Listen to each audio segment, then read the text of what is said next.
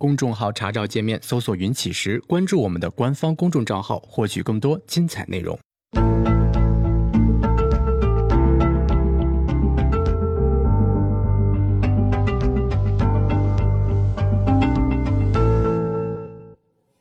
行到水穷处，坐看云起时。欢迎大家来到静言故事。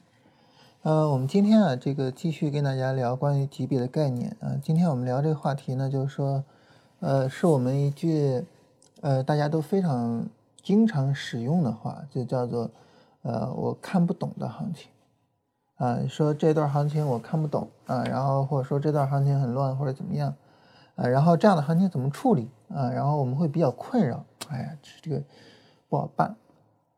那当我们聊一个话题的时候，大家知道我们的习惯啊，就是无论我们聊什么话题，我们最首先做的事情呢，就是下定义。嗯，下定义就是说什么叫做看不懂的行情啊？我需要把这个给定义出来。所以这种情况下呢，我就需要呃，或者说我觉得哈，就是有一个很有意义的事情，就是我想跟大家聊一下关于呃下定义这三个字。对于下定义来说呢，就是每一位呃经过了严格的科学训练的人来讲，这应该成为一种呃非常简单的思维习惯。就是说我在讨论任何事情的时候呢，我都会对这个事情去下一个定义，就它会成为一个思维习惯。嗯，原因在于呢，就是如果说啊我我们对一个东西不下定义，然后我们就开始去讨论，这个时候呢，你没办法去限定范围。当你没有办法去限定范围的时候，你会发现一个很有意思的事情。这个事情就是，呃，我无论怎么去讨论，我都能够为我的观点找到相应的论据。就是我想认为，呃，它是这样的，我就可以这么认为；我想认为它是那样的，啊，我也就可以这么去认为。啊，说白了就是，当你的定义，呃，不清晰的时候，呃，一个事物的内涵跟外延不准确的时候，啊，这个时候呢。嗯，其实你想怎么样，嗯，就可以怎么样。啊，你比如说一个呃有意思的事情哈，就是呃足球里边发生的，就是前两天呢那个呃热刺队的凯恩啊，他是一个前锋啊，作为一个前锋来讲，当然他非常希望能够有更多的进球，然后拿到金靴，也就是联赛里面我进球最多的这个人啊，然后呢。呃，当时有一场比赛啊，他的队友啊叫埃里克森啊，罚了一个任意球，然后那个任意球是从从他身前飘过去的啊，当然他也努力的用头去够，最终那球进了，进了之后呢，这个呃当时是认为他没有碰到球，所以那个进球是算在埃里克森头上的，呃，凯恩呢就发誓诅咒啊，说我以我女儿的名义发誓啊，那个球我一定碰到了，这球应该算到我的头上。嗯，然后后来热刺队呢还专门为这个球申诉啊，说要从埃里克森的头上算到他头上。嗯，当然最后申诉也成功了，就是算到了凯恩的头上。嗯，发生这个事儿之后呢，可能比较熟悉皇马的人马上就能够想到一个有有有意思的事情，啊，就是当时有一场比赛呢是呃 C 罗射了一。一脚门之后呢，碰到了佩佩身上进了球，然后特别有意思的在于呢，因为进球这个进球的球员，他其实很难去给一个非常非常准确的定义，所以呢，当时那个进球呢，这个西甲官方是算到了佩佩头上，而媒体呢算到了 C 罗的头上，啊，然后皇马俱乐部怎么做的呢？他们就比这个热刺俱乐部聪明啊，因为对于热刺来讲。呃，你帮着凯恩做这个申诉，可能对埃里克森来讲会有点，对吧？呃，不太好啊。当然，皇马就很聪明。皇马呢，在以后啊，比如说我要去统计 C 罗对皇马的贡献啊，C 罗在皇马期间一共呃有多少进球，有多少助攻什么的，就统计这些的时候，这个球我算到了 C 罗头上。但是呢，当我皇马俱乐部呢，我需要去统计佩佩的这个。呃，对我俱乐部的贡献的时候，啊，尤尤其是前边佩佩离开了皇马，啊，在离开的时候，我们要盘点一下嘛，说佩佩这些年啊，为皇马立下了汗马功劳，其中包括什么呢？就包括这一粒进球。也就是说，当我夸 C 罗的时候，这球我就算 C 罗头上；当我夸佩佩的时候，这球我就算佩佩头上。你反正你你谁进了这个球，大家也都说不清楚嘛，啊，然后呢，我就当他俩各进了一个，啊，这就是皇马比较聪明的地方。这也说明了，就是当我们对一个东西界定的不清晰、不清楚的时候，就是实际上你想怎么做都是可以的。那对于呃这种进球这种事情啊，那就是球迷之间的谈资没有什么太大的影响。当然，对于我们做交易来讲呢，呃，你对于交易上的一个东西定义不清晰啊，这个时候呢就麻烦了。麻烦在于什么呢？就是你的操作啊，或者你对市场的判断啊，或者是你的某一个结论啊，因为你是要依据某一个结论去做交易的嘛，它是不精确的。你比如说哈，就是我们呃在市场里边，就是随处可见的啊这些我们每个人都在说的，但是定义很不清晰的东西，比如说庄家，每个人都在讲庄家如何，庄家如何，什么叫庄家？其实就是就是对庄家这个定义，我们是觉得好像就是呃神秘的，然后无所不能的那种，就叫庄家，但这个定义。肯定无助于我们去理解庄家究竟是干啥的，所以这个定义是非常不准确的。那再比如说心态，什么叫心态？有没有人能清楚的告诉我，究竟什么叫心态？这么多人都在说心态多么多么重要啊，然后以至于有人讲说什么，呃，比如说心态在交易里面占六成啊，然后资金管理占三成，呃，方法本身只占一成。啊，很多人这么讲，对吧？啊，但是很明显，呃，这么讲的人，他能说清楚什么叫心态吗？你跟我说什么叫心态，说不清楚，对吧？当你说不清楚什么叫心态，什么叫庄家，什么就说不清楚这些东西的时候，这个时候呢，因为你对这个东西没有一个清晰的定义，所以呢，你对它的描述不准确。而不准确的描述就导致呢，你后面所有的对它的讨论，以及由此而带来的你的结论，以及由这些结论所指导的你的操作，通通都是不准确的。而不准确就会有什么呢？就会有运气成分。啊，你这笔交易赚了钱，可能并不是因为你方法好，而是因为你运气好。但是因为你的方法不准确，啊，所以呢，你不知道你的运气有多大，方法的功劳又有多大。因此呢，你就没办法去判断，呃，你的这个方法持续下去，它的结果会是什么样的。再比如说呢，很多人都说做短线，啊，做中线，做长线，啊，我是做长线的，啊，我是做短线的。什么叫中线？什么叫长线？什么叫短线？有谁定义过吗？当你说你说我就喜欢做短线，什么叫短线？什么叫我就喜欢做短线？如果你连短线是什么你都没有定义，然后你说我就做短线，你觉得你的这种态度能够有效的指导你的交易吗？对吧？很明显这些都是有问题的。所以对于我们来说呢，我觉得，嗯，至少吧，就是到了我们高中毕业，我我我就不说更高的层次啊，就是说，我觉得一个人到高中毕业之后。他在讨论一个问题的时候，都应该养成我最先做定义的这个习惯，因为，呃，在高中的时候，我们的那些课本都会非常严格、非常清晰的去定义那些概念，比如说，呃，我们的物理学的课本，它会非常清楚的给你定义什么叫速度，啊，对吧？速度怎么来的？怎么定义的？然后数学公式是什么？啊，这些东西他会他会去给你定义。然后定义清楚之后呢，我们再去讨论这些不同的概念之间的相互关系。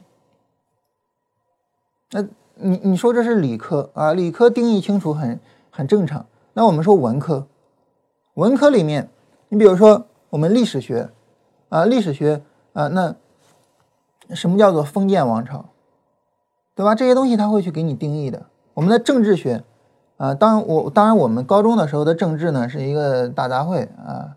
其中呢，什么都包括啊，包括呃马克思主义的政治经济学，然后也包括其他的很多东西。你比如说像马克思主义的政治经济学里面，什么叫价值？啊，什么叫劳动？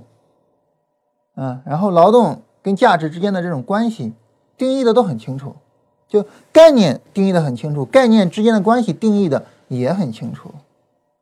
就高中的时候我们已经受过这种训练了，按道理来说，一个从高中毕业的人就应该养成这种思维习惯。我们要讨论一个东西，我先给它下定义。啊，当然大家知道，就是关于短线交易、中线交易、长线交易，我们下过一个非常清晰的定义。啊，如果说大家觉得有必要的话，我们可以给大家复习一下，复习一下啊，就是短线交易，啊，然后呢，中线或者是波段交易。然后长线交易什么意思？分别是什么意思？它的意思呢，就是对于短线交易呢，是在一个短线级别的涨跌轮换中啊做交易，即在一个短线下跌结束买进，在一个。短线上涨结束，卖出。也就是说，如果你是做短线的，那么你的操作就是这样的一个绿柱出来了，然后呢，你在这个绿柱结束的时候买进；这样一个红柱出来了，你在这个红柱结束的时候去卖出。啊，当然，波段交易的意思呢，就是在波段级别的涨跌轮换中做交易。也就是说呢，一个波段下跌结束买进。嗯，比如说这是一个波段下跌。啊，那么在一个波段上涨结束卖出，比如说这是一个波段上涨，那它对应的呢就是周线上的绿柱和周线上的红柱。那最后呢，长线交易，长线交易呢就是在一个趋势级别的涨跌轮换中做交易，也就是说呢，在一个熊市结束的时候买进，在一个牛市结束的时候卖出。这就是非常准确的关于我们哈关于短线波段和长线的定义。当我。给了这么一个定义之后，大家有没有发现下定义有什么好处啊？下定义的好处是什么？下定义的好处是什么呢？就是我们会发现呢，当我们非常准确的做好定义之后，那么你怎么实现它也就呼之欲出了。你非常准确的。定义了什么叫短线交易啊？短线下跌结束买进，短线上涨结束卖出，你就知道我怎么去做这件事儿。但是当你非常不准确的去下一个定义的时候，你比如说心态，怎么叫心态好？怎么叫心态差？然后心态什么影响或什么？当你不对它下一个很很很准确的定义的时候，你说我怎么怎怎么去处理心态问题呢？不知道。但是当你准确定义了之后，你就发现。你就知道你要怎么做了，嗯，也就是说，很多时候准确定义之后，我们马上知道该怎么做了。它不仅仅是我们详细的讨论我要怎么做之后才能知道，当然那个时候我们更清晰的知道我该怎么做。当你有了一个逻辑起点，当你下了定义，下定义是我们讨论一个东西的起点哈。当你下了定义之后，当你这个讨论的起点正儿八经的确立了之后，你就已经知道你该怎么做了。这就是下定义的好处，这就是我们啊这种这种最基本最基本的讨论一个问题的要求。如果我们能够做到了，它所能够给予。我们的好处，当然就是我们要讨论一个问题，后续的还会有其他的要求，对吧？你下了定义之后呢，你要开始进行展开讨论，展开讨论的过程中，也会对你的呃逻辑的严密性，嗯，你的论据的准确性，对吧？我需要论证一个东西，我需要有论据，啊，它的准确性等等的，就这些也会有要求。但是最基本最基本的第一步就是下定义。啊，我们首先要明确，我们讨论一个东西是讨论什么，然后呢，啊，我们再说这个东西一个什么概念。比如说，像我们跟大家聊这些东西哈，嗯，我们聊级别，啊，一上来呢，我们就说这个级别是什么，对吧？下定义什么是级别，嗯，啊，这么多写交易类文章的说这个级别有多么重要啊，脱离级别谈趋势没有意义或者怎么样，那么有谁关于级别下过定义？然后呢，比如说我们讨论这个这个关于呃层级啊，关于层级呢，我们一上来呃最主要的还是什么呢？下定义。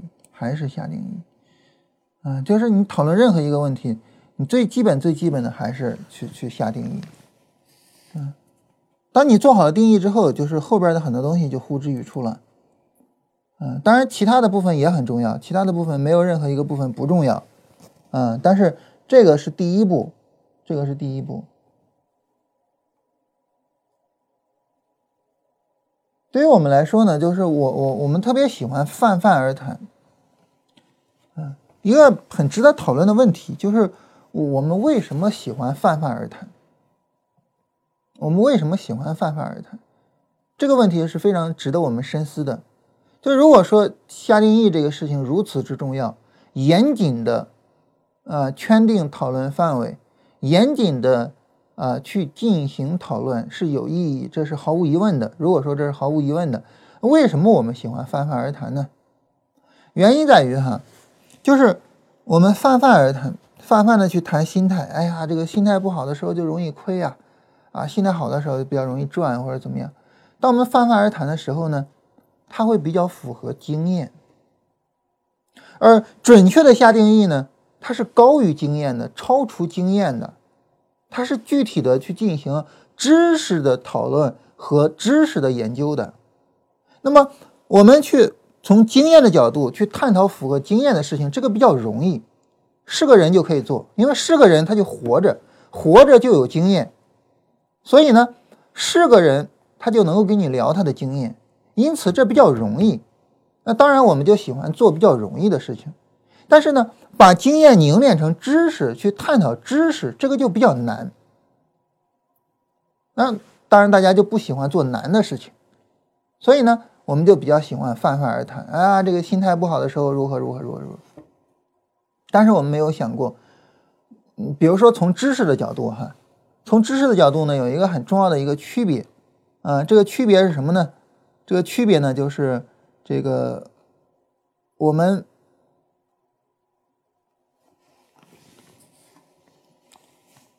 我们有一个嗯。叫做这个相关性和因果性的一个问题，嗯，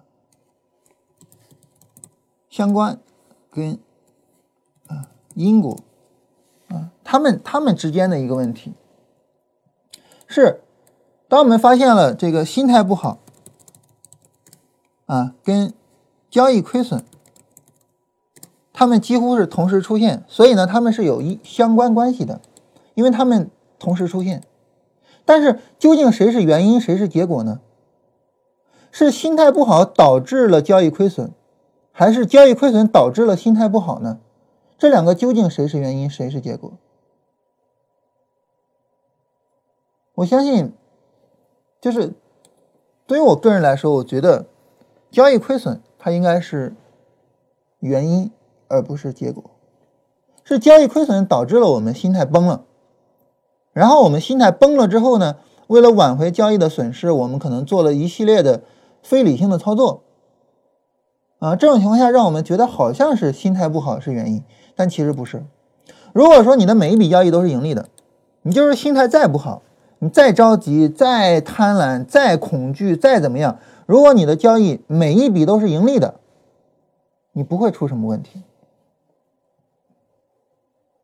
啊，我举一个很有意思的例子啊。呃，我们群里边一位叫，我我就不说人是谁了。这个，呃，他呢，呃，每每每天都在群里面说这个，哎呀，这个你看我这是看好的股票又错过了，然后什么什么，每天都说，每天都说，啊，这你看这个这个股票我前面看好，然后又没买或者怎么样。就是你看着他的聊天记录啊，如果你只看他的聊天记录，你会觉得这家伙心态早就崩了，就是心态肯定很不好，嗯，就心态不好或者怎么样，你你肯定以为他的交易不行，但是呢，他有时候会贴他的这个交易的资金曲线图，那个资金曲线图就是呃用那个那个那个那个呃。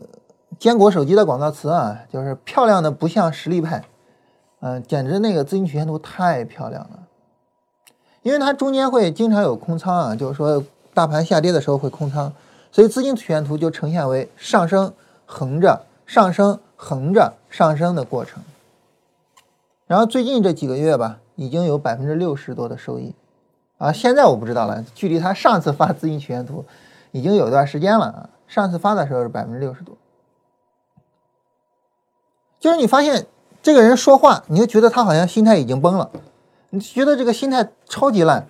哎呀，我又错失这个股票。哎呀，这股票我看好，我又没买。哎，那但是你一看他的资金曲线图就超级漂亮，这说明什么呢？说明心态不好根本不会导致交易亏损。那什么会导致交易亏损呢？交易亏损本身会导致交易亏损。就当你交易出现了亏损，尤其出现了大亏，然后呢，你需要去挽回损失，这个时候你会做一连串的，呃，这种呃非理性的操作的时候，那么你你交易就彻底崩掉了。所以是交易亏损带来交易亏损，而不是心态不好带来交易亏损。心态跟交易没关系。我我们在网上都曾经见过那那一幅图。啊，就是你这边正常车马炮什么的，对方那边一摞全是车，然后那幅图的意思叫，呃，在硬实力面前，什么都是虚的，什么技术都是虚的。但是我们也是不是也可以说，在硬实力面前，什么心态都是虚的呢？你在你坐在他对面，你就是心态再好，你能赢得了他吗？对吧？没有可能性的嘛，是不是？所以。对于我们来说呢，就是，嗯，就是我们在聊很多的东西，这些东西呢，从呃经验上来说，它好像是这样的，但是我们的经验是会骗人的，因为经验它不懂得区分很多东西，相关跟因果它是其中的一个啊，在经验上会骗我们的有非常非常多啊，这这这种心理学方面的东西我们就不多扯了哈。总之，大家应该能明白这个道理，就是经验是不可靠的，可靠的是经过反复锤炼、反复检验的知识，那个是可靠的。而当我们去讨论知识的时候，下定义是第一步，对任何一个东西下定义是第一步。呃，那么当我们下了定义之后呢，然后我们对于这个定义再去进行一个详细的讨论。这个时候呢，我们就能够得到，啊一些有效的结论，并且使用这些有效的结论去指导我们的操作，啊，这样就会比较好。所以，对于我们来说，我再强调一下那句话，我不怕打击大家的自信心哈。对于任何一个高中毕业的人来说，讨论问题之前，首先下定义，然后呢，通过完整的。啊，然后，呃，有效的逻辑，使用准确的论据去进行讨论，最终得出来有意义的结论，这是任何一个高中毕业的人应该具有的素养。如果说你说你没有，那这个时候你就需要好好的反思一下，你是不是一个啊，然后知难行易的人，你是不是一个满足于。啊，通过日常经验泛泛而谈的讨论一些问题，但是畏难不愿意把这些经验提炼成知识的人，如果你是这样的人，啊，你去坐绿皮火车跟人闲侃聊天没关系，但是不要做交易了，啊，因为做交易是会亏钱的。你在其他的任何地方不严谨，死不了人没事儿，但做交易不一样，这个地方不是玩的地方，这是一个。我们需要严谨的去对待的地方，啊，这是我们前面首先来说一下。当我们说完之后呢，大家就知道我们需要对一个东西下定义。这个东西是什么呢？就是所谓的看不懂的行情。那么什么叫做看不懂的行情？我们很多时候都知道啊，就是说我们在看不懂的行情里面会亏损啊，或者是怎么样啊啊。但是什么叫看不懂的行情呢？很少有人能说得清楚。但是当你说不清楚什么叫看不懂的行情的时候，那说白了，这个概念对你来说有什么意义呢？它又是一个泛泛而谈嘛，啊。所以呢，我们需要首先啊下一个定义。首先呢，我们给一个一般化的定义。所谓一般化的定义呢，就是它呃针对所有的人、所有的情况的一个定义。所谓看不懂的行情，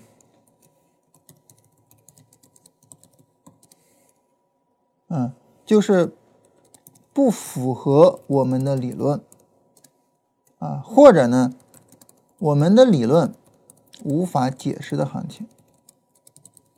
因为理论呢，它是用来解释实际的。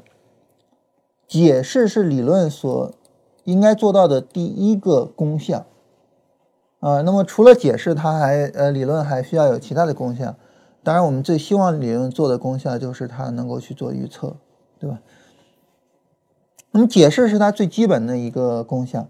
那如果说我们的理论没有办法去解释一些行情，那这种情况下呢，这种行情就是我们说我们看不懂啊，或者是乱，或者是怎么样，就这种。当然，我们现在是聊级别，那么具体到级别上，所谓看不懂的行情，那当然哈，它就是不符合关于级别的理论的行情，或者是级别的理论没办法解释的行情，对不对？那什么样的行情是级别的理论没办法解释的呢？所谓的看不懂的行情，就是级别的层级。比较混乱，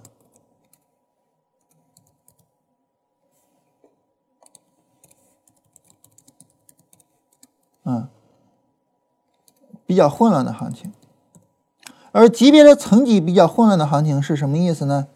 说白了，也就是说呢，就是层级搭配性不好的行情。这就是在级别的角度上，我们所谓的看不懂的行情。那这样呢，我们就给出来了一个清晰的定义，就什么叫看不懂的行情？啊，当你给出来这个定义之后呢，其实像我刚才所说的哈，你对任何一个东西给出来定义了，它就已经马上告诉你你要怎么办了。我们给所谓的看不懂的行情下了一个定义啊，这定义呢就是说。它是不符合你的理论的，或者你的理论没办法解释的行情。当我们看到这个定义之后，我们马上就会得到一个结论，或者说马上我们就会有一种什么认知呢？就是既然如此，那好，这种行这种行情呢，我无外乎就是两个选择，就是他马上告诉我们我们能怎么办？哪两个选择呢？第一个选择，既然是我的理论没办法解释的，或者是。这个不符合我的理论的，那好，这种行情我就不做了，我不，我我我我不搭理他，啊，行情我看不懂，我的理论没办法解释，我就不搭理他。那这种选择是最常见的，或者对于我们来说是最常见的。怎么讲呢？你说什么叫交易系统？什么叫交易系统呢？准确的说哈，交易系统呢，它就是，嗯，把我们。嗯，这个认为最符合我们理论的行情，啊，最稳定的行情，让我们操作进去，然后其他的行情呢，就一概不做操作，啊，这就是所谓的我们关于这个交易系统的概念，啊，这就是所谓的关于交易系统的概念。那么，当我们关于交易系统的概念是这样的。就是说，呃，严格的符合我的理论的行情我才做，否则我就不做了。当我们的理论是这样的时候，那这个时候我们去想，那是不是说，那你选择交易系统这条路就意味着不符合你的理论的这个行情啊，这种市场你就完全不做了呢？对吧？所以这个第一个选择是我们非常常用的一个选择。第二个选择呢，也是我们非常常用的，什么选择呢？就是我们想哈，既然说我们的理论没办法解释行情，那这说明什么呢？说明我们的理论还不到家，我们的理论呢还有欠缺的地方。我们没有办法说，那呃市场啊，你不符合我的理论，你改了吧，啊，然后呢，你变个样子吧，你变成跟我的理论一样吧，我我们没办法说这句话，我们唯一能说的是什么呢？就是，哎呀，我的理论跟市场不一样，我的理论变个样子吧，这个我们能说，因为理论是由我们来决定的，所以第二条路就是我们去修复、调整啊，改善我们的理论。嗯，那这就是第二个问，第二个我们选择的角度。当然，这个角度是我们也是非常非常经常使用的一个角度。啊，这上百年来的投资分析师都是走的这条路。啊，之前的理论有什么问题？我作为后来者怎么去弥补？所有的人都在从这个角度去思考、去探讨这些问题。啊，当然，其他的学科的发展也是如此了，对吧？在一百一十八年前啊，也就是一九零零年的时候，哈，开尔文爵士呢，嗯，发表过一个关于物理学的演讲啊，说我们现在物理学的大厦已经建成了啊，然后，呃，现在呢，这个只不过是在物理学的天空上呢飘着两朵乌云啊，然后呢，又经过了现在过去了一百一十八年哈，经过无数的。呃，伟大的物理学家啊，包括像爱因斯坦啊、波尔啊，啊，然后这些伟大的物理学家们的努力啊，然后两朵乌云变成了满天都是乌云了哈。但是无论如何啊，我们都在尽力的去把我们的认知调整，然后让它跟这个世界是一致的。所以这是第二条啊，我们经常会选择的道路。所以，当你严格的定义出来什么叫做看不懂的行情的时候，其实你能做的选择，你能够走的道路，也简简单单的就直接展现在你的面前了。所以，这就是下定义的意义啊，这就是下定义的好处啊。否则的话，你说什么叫看不懂的行情呢？二丈摸不着头脑，对吧？当然，这个呢是针对所有的理论做一个一般化的定义啊，因为。所有的理论都会有看不懂的行情。对于所有的理论呢，呃，看不懂的行情都是这个概念。那对于级别呢，看不懂的行情往往就是层级的搭配比较混乱的行情。你比如说，我们举一个特别简单的例子哈，这个例子呢是非常非常多的人就是有的困扰啊，什么困扰呢？你比如说哈，我们来看这个走势。这个走势呢？你看，MACD 定义级别的话，这是一个下、上、下的走势，N 字形啊，N 字下跌啊，N 字形，N 字下跌呢，这是不是一个波段回调呢？是啊，这这这肯定是一个波段回调啊，对不对？毫无疑问，这肯定是一个波段回调。但是大家看一下这个波段回调和我们来看啊。这个波段回调和这一次，呃，这一次、这一次还有这一次有什么区别？啊，就是它也是一个 N 字下跌，也是一个波段回调，但是这个波段回调跟前面这些有什么区别？啊，给大家一分钟的时间，大家自己可以看一下平安银行的走势哈。然后思考一下。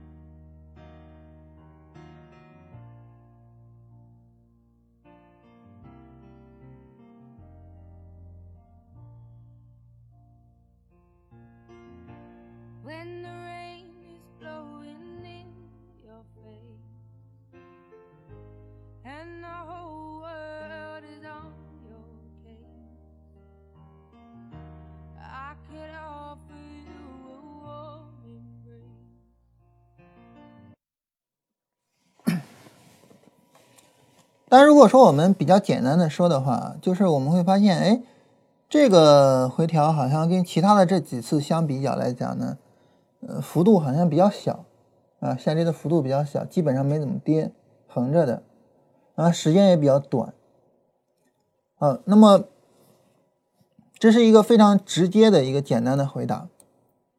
那我们继续就是时间短，幅度小，对吧？那时间短和幅度小意味着什么？意味着级别不够，意味着级别不够啊，因为级别就是时间和幅度嘛，意味着它的级别不够，而级别不够意味着什么呢？就意味着我们今天所说的级别上的搭配不到位，正儿八经的，就正儿八经的波段回调就是这种。那么这种波段回调，它具有一个什么样的特征呢？就是它的这个级别是完全搭配的。嗯，这种波段回调它的特征就是级别是完全搭配的，这是正儿八经的，就是短线构成的波段。你一看这个就正儿八经的波段，嗯，然后呢，你看这个呢，就属于是那种我们叫。所谓的那种小红小绿的那种情况，嗯，就是小红小绿、小红小绿，然后小红小绿之之类的那种情况。所以用我们今天所说的这个术语来讲，就是它的这个级别的搭配性，嗯，不够好。我们这个所谓级别搭配性不够好呢，指的是在一张图表里边，啊，波段的回调和。这个短线回调的对应性上，还有比较常用的、比较常见的呢，就是关于周期和周期之间的搭配，就不同周期之间的搭配。嗯，比如说，根据经验，假如说啊，根据经验啊，我们发现呢，日线上的短线和小时的短线，它们经常是上下层级的关系。啊，但是呢，呃，有一个日线行情，比如说它比较复杂，或者有一个日线行情它比较简单，导致呢，这个日线行情呢，它更多的表现为，比如说一百二十分钟的情况，啊，或者是呢，这个日线行情更多的表现为甚至十五分钟的情况，那这就是层级搭配的不稳定，啊，这就不是一张图表，而是多张图表了。这样的话呢？那么，尽管在一张图标里面，它完成了同样是完成了红绿柱的切换，但是呢，它们不能够算作是同一个级别的行情。比如说，这是一次红柱过程，这也是一次红柱过程，很明显，它俩不是一个级别的。啊，这种呢也是属于是层级的搭配的不稳定，而这种层级搭配的不稳定也带来了级别判断上的混乱，并且由此而带来了一个非常简单的，就是所谓的我们看不懂的行情。我们可以到地周期上看一下，啊，对于前面这一段来说，我们降到小时图去看，我们会发现，对于前面这一段，在小时图上它有了反向 N，下上下有下跌 N，而且不止一次。我们看，这是一个漫长的日线红柱过程，但是呢，在小时图上是下下上。下的结构，下上下的结构，以及呢下上下的结构，所以它在小时图上有了反向 N，啊，所以这个这个这个日线跟小时很明显并非一个层，呃，并非只是相差了一个层级，它相差了更多个层级。而对于后边这一段走势呢，那么。日线上的一段短线，在小时图上也是呈现为一段短线，所以日线跟小时图它们相差了不到一个层级，所以这就是什么呢？这就是呃不同层级呃不同时间周期上的层级搭配的混乱，啊，这种呢我们也叫我看不懂的行情。啊，这就是我们通过级别能够去定义出来的，就是所谓的看不懂的行情。你发现有意思吧？有意思的就是，当你清晰定义看不懂的行情之后，那么所谓看不懂的行情，也能清晰的判断出来。这就是一个定义的意义啊！我们今天为什么跟大家强调定义？这就是定义的意义。你马上就能知道，就是像这样的行情以及这样的行情，这是我看不懂的行情，或者这是在我的理论框架之内它有问题的行情，你马上就能够去定义出来，马上就能定义出来。嗯，定义出来之后呢，那后边就是就就是问题了，对吧？定义出来之后，后边就是问题了。那是问题，我们就要去解决了。啊，但是首先一个，你得定义出来，你得判断出来哪一段是你看不懂的，哪一段不是，你得定义出来。你得首先把这个工作做了，你做了这个工作，然后我们再说别的。这个工作不做，其他的都没有意义。好了。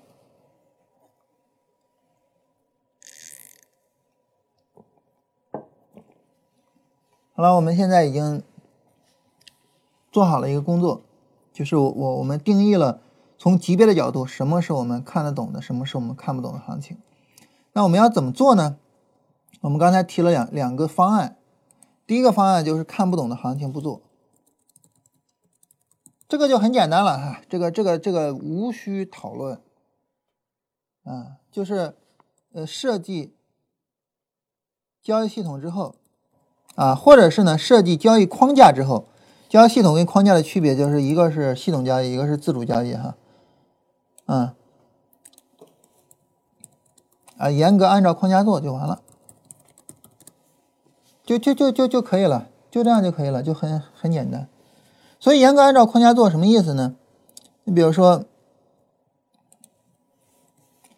我们把日线调用过来，啊。这是出了日线上出了绿柱的哈，我以为没出啊，等于是前面是呃有问题的啊，这儿是没问题的。我们把日线调过来，调过来之后怎么办呢？这前面这些我就不管它嘛，对不对？前面这些我就不管它，啊，不管它之后呢，好，我们来看，我只做。日线出绿柱的，然后日线出绿柱的行情有背离，然后我就进场，我就完了，我不管它前面那些我不做，啊，但这个地方呢，你要说有背离，它不是太清晰啊，因为这个 D F 没有抬升啊，嗯，然后后边这儿日线出绿柱，这个背离是比较清晰的，嗯，然后你至于说，假如说假如说我们能做空啊，假如说我能做空。这一段是日线一个红柱，对应小时图也是一堆红柱，我不做，啊，日线一堆红柱对应小时图也不做就完了，这个是最简单的选择。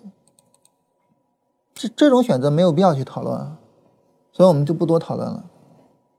第二种选择是什么呢？就是我调整我的理论。所以调整我的理论什么意思呢？比如说，我调整我的理论，能够把这种回调给容纳进去。就这种很明显，它不是正儿八经的波段回调，不是这种正儿八经的回调。但是我调整我的理论，让它能够容纳进去。怎么调整呢？大家现在知道小波段是怎么来的了吧？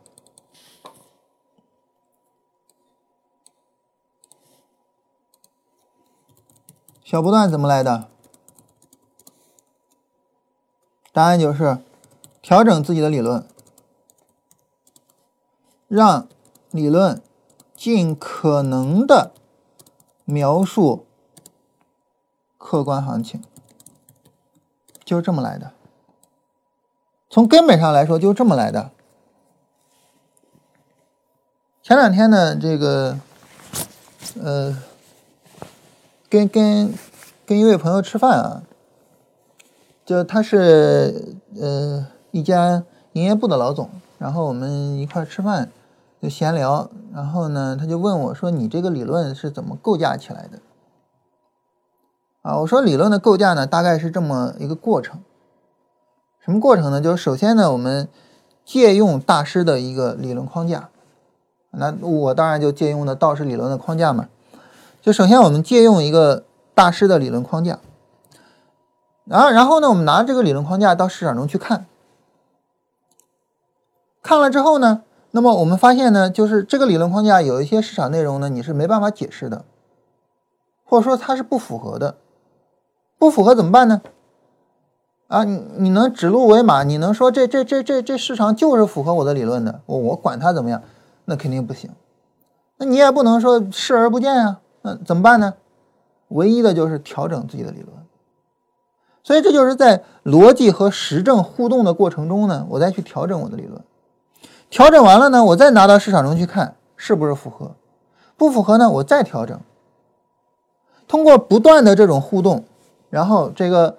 逻辑呢，它会不断的去进行调整，在调整的时候呢，你需要去注意两个问题。第一个问题呢，就是整个逻辑框架的完备性，就这个逻辑框架有没有哪些部分是你没有去思考过或者没有去解决的问题。第二呢，你要需要考虑整个逻辑框架的一个融洽性，啊，它们相互之间应该是会比较融洽的。当你能够做到这样两点之后呢，那么你会发现呢。你最终得到了一个完备的、自洽的理论框架，而这个完备和自洽的理论框架呢，跟市场又能够对得上，好，这就是一个非常好的理论框架就出来了。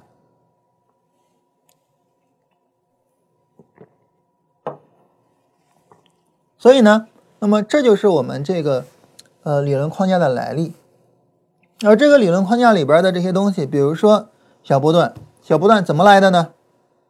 就这么来的，就是你发现了你的理论描述不了一部分市场行情，也就是说它长得像波段，但是呢又不是波段，怎么办呢？你调整它嘛，对吧？就好比说这个，呃，有一东西啊，远看是条狗，近看是条狗，它是狗，它是狗，但是呢，它确实它又不是狗。这是什么东西呢？啊，是一只死狗。那这个时候呢，你对于狗的认知呢，就需要去调整啊，加入死狗这个部分就可以了，对吧？这是一个非常简单的事情。所以呢，小波段就是这么来的。它是波段，它也像波段，但是呢，它又不是波段，你怎么办呢？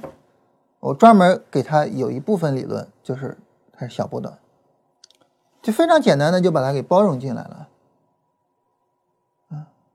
所以对于小波段的定义呢，就是它符合波段的一部分定义，但是不符合波段的另外一部分定义，所以它是小波段。你比如说哈，它有下跌 N，但是呢在高周期上并没有出力柱，好，这就是小波段，对吧？这这这这就是非常简单的定义。然后呢，这种非常简单定义呢，就容纳了、包容了这样的行情，然后你就可以去借助这个定义去设计这种行情的交易系统，然后。在你的操作里面也包容进这样的行情就可以了，你就可以利用这种行情去赚钱了。所以这就是我们第二个部分，就是调整你的理论，让你的理论去，嗯，更好的描述客观行情这种情况。而当我们能够做到这一点的时候，我们会发现我们实现了一个非常非常了不起的成就。这个非常了不起的成就是什么呢？就是你完成了一个重大的转变，这个重大的转变是什么呢？就是本来这个东西呢是你看不懂的行情，但是呢，你把它变成了什么东西呢？非常了不起的是，你把它变成了新的盈利来源。啊，你把它变成了你的新的盈利来源，这就是你非常厉害的地方。好，当我们能够做到这一点的时候，当我们能够完成这样一个转变的时候，你想，你在这个市场中就是所向披靡的。如果说你是一个不断的追求成长的人，不断的追求能力的提升的人，那么你就应该很高兴，我还有很多看不懂的行情，因为这就意味着在未来我会有很多新的盈利的来源。以前的时候，对于我来说呢，盈利主要来自于波段，但是现在小波段也能给我来钱了，我赚的钱更多了。以前的时候，我只能够在级别搭配非常简单的行情里面赚钱，现在级别搭配比较混乱的行情，反倒更容易给我带来利润，因为这样的行情比较特殊的情况下呢，它更有可能带来短期的爆发。你比如说小波段之后呢，很多时候一个小波段之后会有这种短期爆发行情。利用这种特性去做短线，效果啊比直接做短线或者直接做波段要好得多。在这种情况下，那我就专门去搞一个小波段的短线的交易系统，我专门就去吃这种行情去，那是不是可以啊？对吧？当然，其他的所有的你看不懂的行情都可以类似小波段一样。你去想，我能怎么去描述它？我能怎么样去处理它？我能怎么样把看不懂的行情转变成利润？我之前跟大家聊过，就是，嗯，维克多曾经把所谓的假突破变成了一个新的盈利来源，就是二 B，啊，就是二 B。那对于我们来说呢，我们应该学习。啊，这种研究的精神，我们不要说，哎，你看小红小绿，哎，这这这这这不行嘛，这这，啊啊，我们也更不要说，哎，这市场就是不那这这，我们应该想的就是，我有这么多的看不懂的行情，我有这么多的新的盈利的来源，我怎么去实现它？这是我们最应该去思考的一个事情。而当你有这种思考习惯的时候，当你有这种思维习惯的时候，你会发现，你做的就是，嗯，最终做的都是很特殊的行情。然后呢，没有人和你争抢利润，那你的利润就是最大的。没人和你争这个利润，就跟做生意似的。你做的是别人没有没有人做的生意，但是这个生意很挣钱。很多人都害怕假突破，没人敢做二 B，维克多敢做，所以他赚的钱是最多的，年化收益百分之七十，什么概念？对吧？所以这是我们聊这个看不懂的行情的最后这一点，就是当你真的能够实现说。我有看不懂的行情的时候，我不盲目的说这个行情我看不懂，这个行情我不做，或者这个行情就是坏的，这个行情就是来坑我让我赔钱的。你不盲目的简单的这么说，而是努力的调整自己的理论，努力的让你的理论能够呃扩展，能够去描述更多的行情，把握更多的行情的时候，那么你就能够赚到更多的没有人和你争抢的利润，你就是所向披靡的。就我们在思维上不要有那种固化的思维啊，我们应该呃愿意呃去给自己一个比较好的未来。对于我们来说啊，就是方法这个东西，嗯，它是永远在变化的，因为市场永远在变化，市场。呃，市场是是是是一直在变化的，这个是毫无疑问的，因为市场的参与者一直在变化。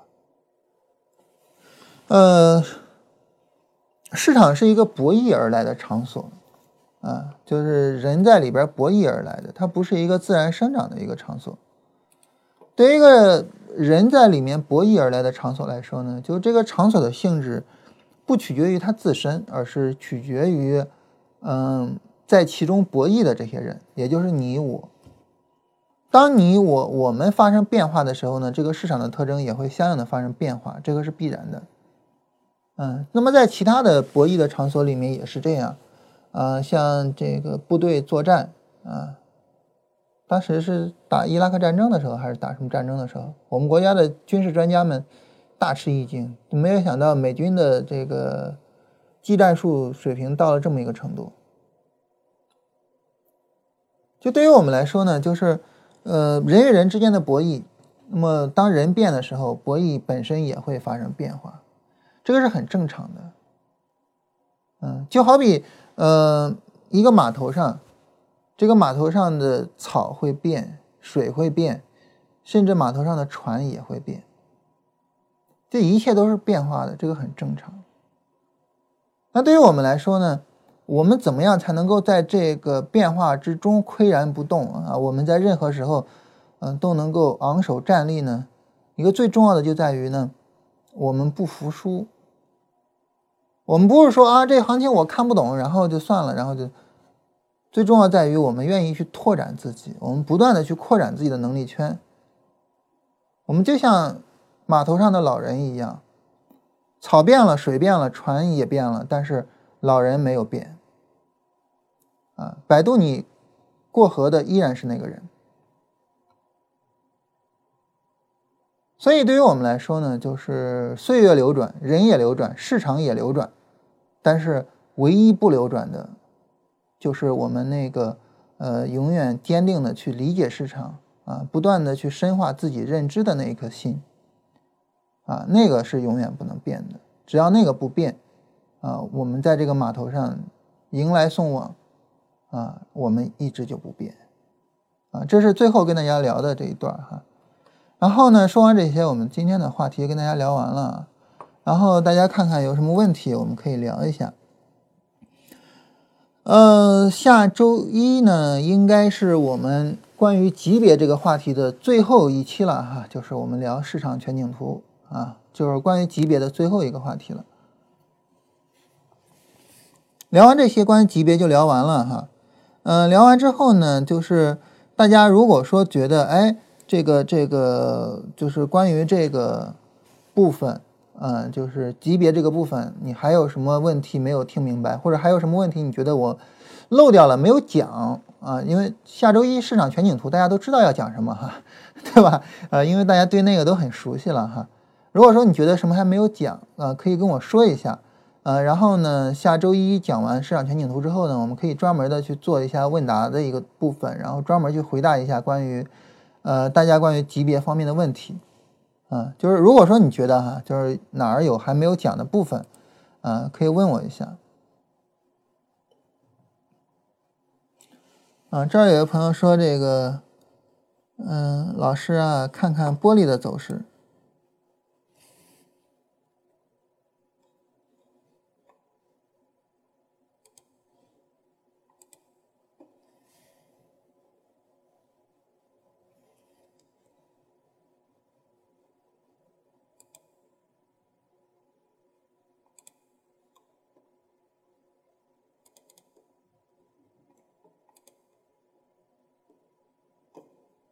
嗯，好了，已经看了。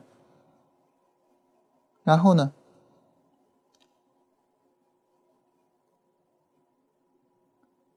就是看看玻璃的走势啊，我现在已经看过了啊，看过了之后呢？所以就是我我我我曾经跟大家说过啊，就是关于提问提问题的这种方式什么的，就是在提问题的时候直接说事情。就是你提这个问题，你的目的是什么？呃，你想问什么？啊，直接说。你说看看它的走势啊，我已经看过了。然后呢，对吧？就是呃，我们在工作中啊，或者说在生活上，我们其实有很多很多的方式、方法、技巧，能够去节省时间。就在很多的方面节省时间，我们可以把时间节省下来做我们认为有意义的事情。嗯，逛淘宝之类的哈。如如果说你认为有意义。你可以有这些技巧去把时间节省下来逛淘宝。其中一个很重要的技巧就是在跟别人沟通问题的时候，嗯，沟通什么事情的时候，以尽量简洁的方式去进行沟通。所谓尽量简洁的方式呢，就直接说事情，直奔主题。嗯，然后当你去跟别人沟通事情，尤其是工作上沟通事情的时候，直接奔主题，然后呢，嗯，把这个事情跟他说完。如果说你觉得我发一条语发一条文字说不完，或者发两条文字说不完，那么就打电话。不要使用更多的文字去聊一个事情，太浪费时间。我因为我基本上也不怎么用微信啊，所以我经常会呃发生一个情况，就是别人给我微信留言，我好几天之后才看到，呃，这个这个经常发生，啊、然后呢，在这种情况下，我最讨厌看到的微信留言就是在吗？就是你不要说在吗？你直接跟我说你找我有什么事情。你说在吗？然后我回个在，啊，然后你如果恰好没在呢，你过一段时间看到了，你又在问我还在吗？然后我又过一段时间看到了，我回个在，然后他就没有意义嘛，你就直接说嘛，对吧？那再比如说呢，就是我个人很不喜欢别人发语音，我从来不给人发语音。因为你给人发语音呢，你不知道他是不是方便听。但是当他听的时候呢，如果说他哪儿没有听清楚，他需要从头开始再听一遍，就诸如此类的吧。就生活中闲聊或者什么的啊，就是两个人发语音闲聊哈，什么什么，然后一一串一串的聊下来。工作中最好不要这样，能文字尽量文字啊。所以我我。不怎么使用手机微信啊，就基本上微信有人找我谈正事儿的时候，我会使用电脑的微信，啊，因为这样打文字会比较方便。因为文字的话呢，就大家一眼就看清楚，啊，而且呢哪个部分重要的或者什么的，啊，我可以反复的看一下。就这些技巧都是能够帮助你节省时间、提升效率的。那么你节省出来的时间，你就能够做有意义的事情。很多人经常讲，就是我没有时间啊，这没时间复盘，没时间看盘，没时间学习。但时间这个东西，它永远是挤出来的。没有谁有二十五五个小时的，这个世界上没有人有二十五个小时。你比如说我自己哈，我我自己还有一个问题，就是我特别吃睡眠。我我每天的睡眠，呃，我每天的睡眠时间啊，至少要在八个小时以上。我每天晚上的睡眠时间至少要在七个小时以上，否则的话，我的身体会有反应。你比如说，如果说我我我夜里睡得晚，早晨起得早，呃，然后晚上睡觉不到七个小时，六个小时或者五个小时，然后身体马上就会有反应，比如说肚子疼，然后那个呃便秘，然后眼睛疼或者诸如此类的，马上就会有反应。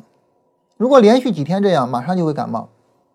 所以这种情况下呢，就是我每天的睡眠时间比较长，嗯，比如说跟振兴比起来，我睡眠时间是比振兴要长的，这也就意味着就是我的这个空闲时间就更少，啊，我也一度这个尝试过压缩睡眠时间去工作，但是一个是身体上反应，另外一个呢就是我发现效率很低，就是你腾出来那个时间效率特别低，还不如休息好了高效率的工作。所以其实我的这个这个时间更少，那这么少的时间你怎么去做呢？你比如说，呃，看书，对吧？你我我我为了跟大家聊估值，我就需要看，而且不是看一遍，要看几遍，啊，我为了跟大家聊那个改变心理学的四十项研究，我就得首先去看，你看书的时间，嗯，然后呢，你自己可能还需要一些娱乐，对吧？我我比如说我看一些。体育新闻或者什么的，然后你还需要这家里的一些事情，这种情况下，怎么样能够尽可能的腾出时间来工作，腾出时间来复盘，呃，看跟交易相关的东西呢？就是在，尤其是在工作上，因为工作上大家相互都理解。生活中啊，你要是在生活中，你跟爸妈这么说话，你跟爸妈说这个不要发语音或者怎么，那这这就不行，对吧？但是工作中大家能理解，因为工作中所有人都在追求效率。所以所有人都能理解，在这种情况下，就是尽量的把效率提上来。一个最简单的就是谈事儿的时候直奔主题，这个是所有人都喜欢的，因为所有人都知道这种方式是最简洁的。就你想要什么，我想要什么，我们能不能共赢？能共赢的话，大家一块儿怎么弄？这是最好的。啊，所以就是就是。我我我顺便跟大家说一下这个问题哈，因为因为对于我们来说呢，就是就是我觉得这是一个呃很很很很很很值得去跟大家聊聊的一个话题，嗯，你可以回过头看一下，呃，回过头看一下你的微信聊天记录，你发现你问在吗这两个字问了一天问多少次，或者说最近的多少天你问了多少次？如果你发现你经常问别人在吗，嗯，你以后就把这个习惯去掉，直奔主题啊。当然，生活中跟工作中不一样啊，这个我再再再一次的强调。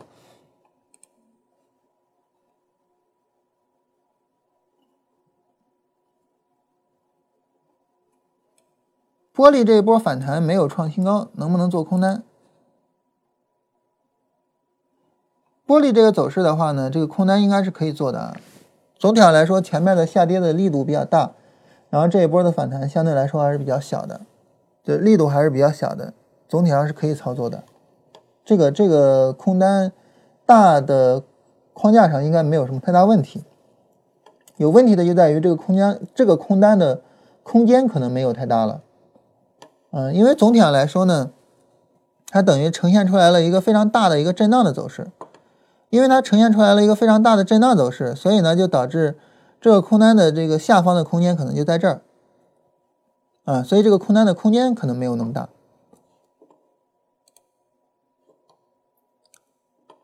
扩散 N 和收敛 N 怎么去画波段？首先我们说收敛 N，收敛 N 说白了就这种小波段的可能性会比较大一点。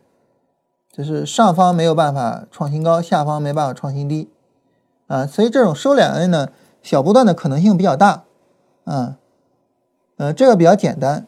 然后我们说一下扩散 N，所谓扩散 N 呢，就是找找例子啊，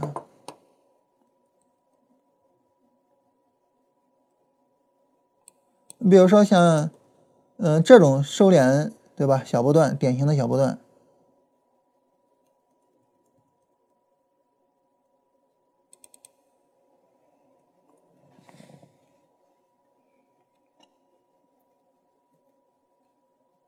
啊，像扩散 N 的话呢，你比如说像这样的，这是属于扩散 N，上下上下，就是向上在创新高，向下在创新低啊，这叫扩散 N。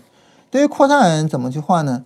嗯，价格上来说新高新低，你可以去看 MACD，可以去看 MACD 啊，DF，DF 呢它是不是一个？就比如说这儿价格新低。但是呢，D F 是没有新低的，就说明总体上它是一个反弹，啊，当然因为这个结构略微复杂一点，啊，这个结构略微复杂一点，所以它的它在日线上呈现的会更复杂，在两日线上这应该是一个比较典型的扩散，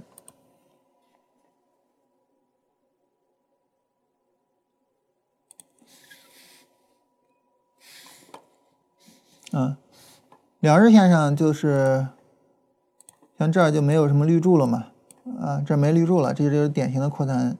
典型扩散呢，你这个时候你看价格它是一个扩散的走势，但是呢，你看 DF 就是一个往上推的走势，就是一个往上推的走势。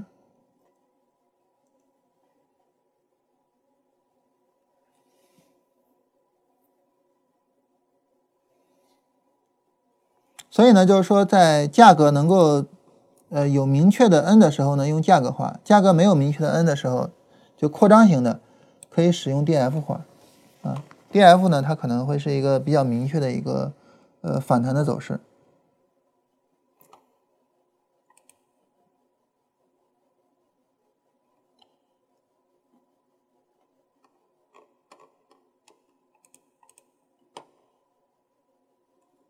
那大家没有什么别的问题呢？我们今天就到这儿。然后呢，下周一呢，我们跟大家聊一下市场全景图，等于关于级别的内容哈，我们就说完了。嗯，然后大概呃说了这么几天吧。然后在这些内容里面，大家觉得哪儿有什么问题啊？就是有遗漏的啊，没有讲到的部分，可以再跟我说一下，然后看看我们嗯怎么样去，就说再跟大家再去聊一下，好吧？